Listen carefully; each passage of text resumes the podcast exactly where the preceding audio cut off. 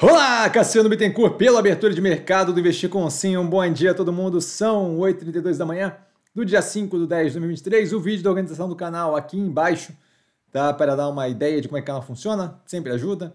Eu começo com um disclaimer que eu falo aqui nada mais é do que a minha opinião sobre investimento, a forma como eu invisto.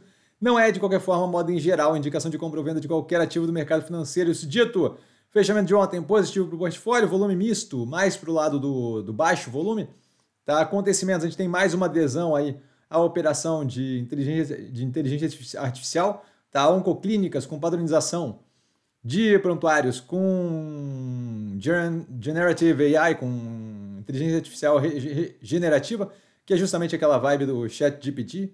Tá? Saraiva pedindo autofalência, o PMI global composto indo de 50,6 para 50,5, então levemente, leve arrefecimento no crescimento global quando medido pelo PMI.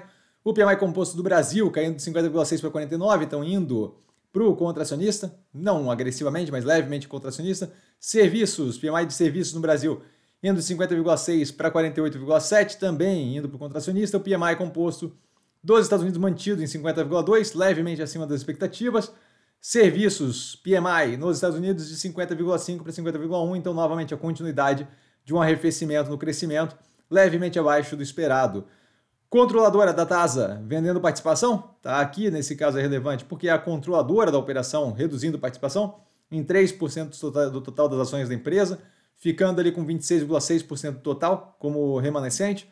Tá? As vendas no varejo na zona do euro com queda de 1,2%, um pouco pior do que o esperado inflação ao produtor na zona do euro caindo no comparativo de 12 meses year on year. Então a gente vê uma continuidade tanto do arrefecimento da economia quanto a proposta ali de aperto monetário funcionando para redução da inflação. Tá? Ativos que eu estou observando mais de perto com base no fechamento de ontem.